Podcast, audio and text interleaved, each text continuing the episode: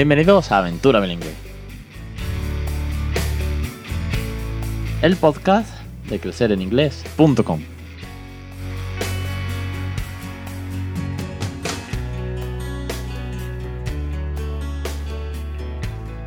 Capítulo 108, 12 de julio de 2018. Muy buenas, mi nombre es Alex Perder y esto es Aventura Bilingüe. Ya sabéis, el podcast sobre bilingüismo para aquellos que no somos precisamente bilingües.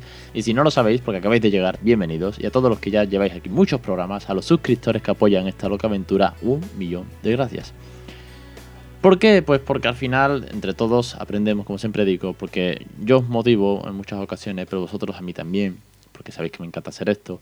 Y porque ya que estamos en verano, se me ha ocurrido que podemos hacer un juego. Y ya que la semana pasada estuvimos hablando de hacer un reto de rutina, y ya me diréis cómo lo lleváis, aquellos que habéis empezado y que me habéis escrito, oye, que ya he empezado, voy a intentarlo. Bueno, la cosa es intentarlo. 30 días jugando 15 minutos en inglés. Hoy os propongo un juego si el niño es un poquito más grande. Si no hablamos de un bebé, sino hablamos de, de niños que ya son un poquito más, más grandes, 2, 3 años, depende del nivel de, de, de, comunicación que son capaces de tener, de cómo pueden conversar, de cómo pueden jugar e interactuar con nosotros, os traigo un juego que es un juego muy, muy clásico, pero que viene muy bien para potenciar el vocabulario. Y antes, más juegos, más tipos de canciones, tipos de libros, rutinas, listados de vocabulario, incluso un gran hermano de 24/7 en casa de cómo se crea bilingüe, lo tenéis en los cursos de crecereningles.com. Ya sabéis, es una suscripción mensual de 5,99 al mes, que creo que es bastante irrisorio, que te da acceso a todos los vídeos, a todos los listados desde el primer día. Que además eh, podéis mm, solicitar una videoconferencia conmigo por si tenéis dudas y de manera que nos pongamos caras, que resolvamos bueno, los primeros miedos, las primeras dudas y luego a futuro podemos seguir quedando, que tenéis los pósters de, del desarrollo del habla de regalo también cuando lleváis 3 y 8 meses y que además eh, todos los lunes sale una nueva clase. Eso ya lo sabéis y si no, yo os lo recuerdo con todo el cariño del mundo. Que al fin y uno de los objetivos es divulgar esto y darlo a conocer y que entre todos seamos cada vez más familias criando bilingüe. Vamos con el juego. Creo que es un juego muy simple, alguno igual eh, se le ha ocurrido ya, ya lo pone en marcha, y si no, yo os lo recuerdo. Pero como todo juego simple, tiene mucho que ver, tiene mucho que desarrollar y, tiene, y viene precedido de una faceta anterior. Veréis, antes de deciros el juego, y veréis, joder, qué juego más simple, yo esto llevo haciéndolo toda la vida, o yo lo he hecho de, chico. Cuando son muy pequeños, eh, un post, cuando escribía más posts que podcast, porque ya no me da la vida para tanto, escribí un post eh, hablando de cuando el peque, que aún no andaba, pero señalaba mucho con el dedo. Y eh, fue una forma en la que él se quería comunicar y quería eh, preguntar por objetos, pero como no hablaba, pues ¿qué hacía? Pues señalar con el dedo. Iba por la casa y señalaba. ¿Y qué es esto? Es lo que él quería decir. Pues esto era la lámpara, o esto era un cuadro, o esto es la cuchara, o estos son eh, tus juguetes, o el chupe, o cualquier cosa, o es mamá, o es papá, o es el abuelo o la abuela. Señalar con el dedo eh, significa que se quiere comunicar, es parte del desarrollo. De hecho vienen los pósters, ¿no? Que, que, os comento que, que, tengo y que están disponibles también en la página si no sois suscriptores. Eh, es parte del desarrollo de la comunicación, de socializar. Y cuando ya luego son un poquito más grandes, ya empiezan a preguntar. El mío nunca ha preguntado esto en inglés, siempre lo ha hecho en español, le ha resultado más cómodo y siempre dice, ¿qué es esto? Y me lo dice como muy gracioso. ¿Qué es esto? Y entonces él pregunta qué es esto. Y luego vendrá la, época del por qué. Aún no hemos llegado, por suerte, porque le temo como una vara verde. Madre mía, cuando empieza a preguntar los por qué de todo. Con lo insistente que es con algunas cosas, va a ser horrible. Pero bueno, ahora pregunta mucho qué es esto. ¿Por qué? Pues porque tiene la curiosidad de un niño, querer ampliar vocabulario, que también nos viene bien a nosotros para cuando no sabemos cosas, pues simplemente buscarlas sobre la marcha o describirlo, que ya sabéis que hemos hablado mucho de este tipo de, de, de, la obsesión, ¿no? De hecho, haré un capítulo, igual hago el próximo capítulo hablando de la obsesión por el nivel de inglés y estas cosas. Aunque ya también lo hemos tratado en los cursos de, de bilingüismo, también tenéis alguna lección y es uno de los errores típicos. El caso es que eh, cuando preguntan mucho, pues amplían un vocabulario a una velocidad enorme. Ahora bien, si ponemos en contexto todo esto, si, si desde pequeñito iban preguntando con el dedo qué, son, qué es cada objeto. Si cuando ya empiezan a hablar ya son capaces de preguntar qué es esto y qué es esto una y otra vez y qué es esto y otra vez y tú da igual la de veces que se lo diga, que él sigue preguntándolo. De hecho a mí me hace mucha gracia, ¿eh? yo lo que hago mucho es que cuando me pregunta lo mismo tres veces, A la cuarta le pregunto yo a él. Sería algo así como, ¿qué es esto? Pues esto es el coche de juguete. ¿Y qué es esto? El coche de juguete. ¿Y qué es esto? El coche de juguete. ¿Qué es esto? Le digo, ¿qué es? Le digo, what is? What is that, honey? What?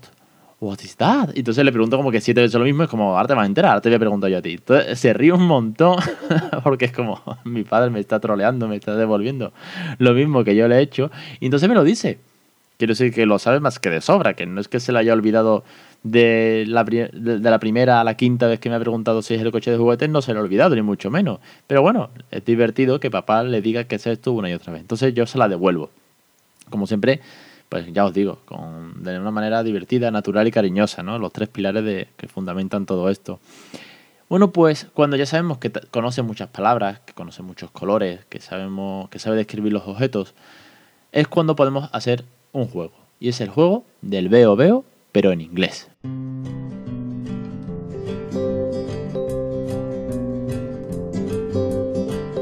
I something beginning with D. Can you see it? I spy with my little eye something beginning with A. Y es muy fácil. En inglés se dice I spy with my little eyes. Yo, la traducción literal sería algo así como yo espío con mi, con mi pequeño ojo. No, tiene mucho sentido la traducción. No traduzca literalmente porque hay cosas que no se pueden traducir literalmente. Esto es el veo, veo, que ves. Una cosita y con qué letrita, ¿no? Sería algo así.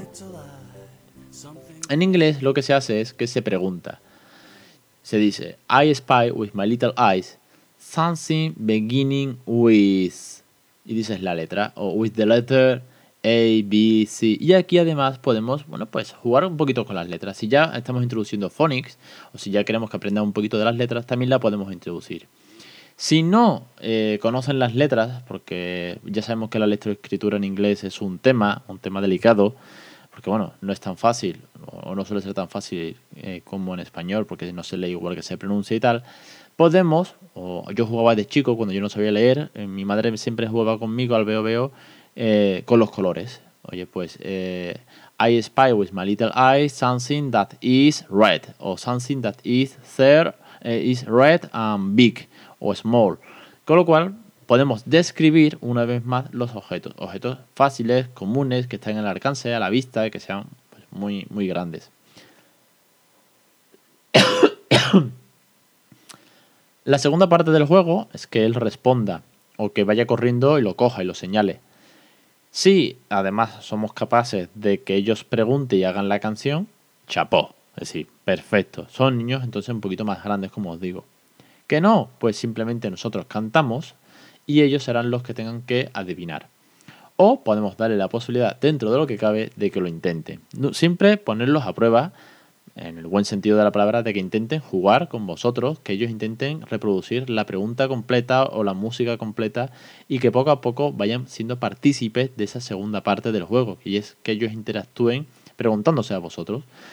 Y nada, un juego muy sencillo, como os decía, el veo veo de toda la vida, pero que en inglés viene muy bien para potenciar el vocabulario para jugar y que puede ser, una vez más, os lo digo, como un recurso del reto que os he puesto de 30 días con 15 minutos diarios de inglés. Se me ha ocurrido, eh, se me ocurrió durante esta semana y dije, mira, pues hago un podcast eh, comentando las ventajas que tiene de, poder promover, mejorar, ampliar vocabulario, descripciones y tal. Es un juego divertido, no requiere de tablet, ya os digo que rechazo mucho ese tema se juega en familia, podemos jugar con, la, con nuestra pareja, con nuestro marido o nuestra mujer, y que todos juguemos en inglés durante esos 15 minutos, por ejemplo. Así que ya tenéis I Spy with My Little Eyes. Os espero como siempre los lunes en los cursos de criar bilingüe que tenéis en el blog.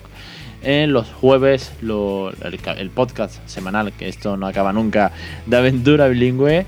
Y como siempre en el formulario de contacto para cualquier duda que tengáis, pues lo que necesitéis, aquí estoy disponible con todos vosotros. Os espero como siempre la semana que viene.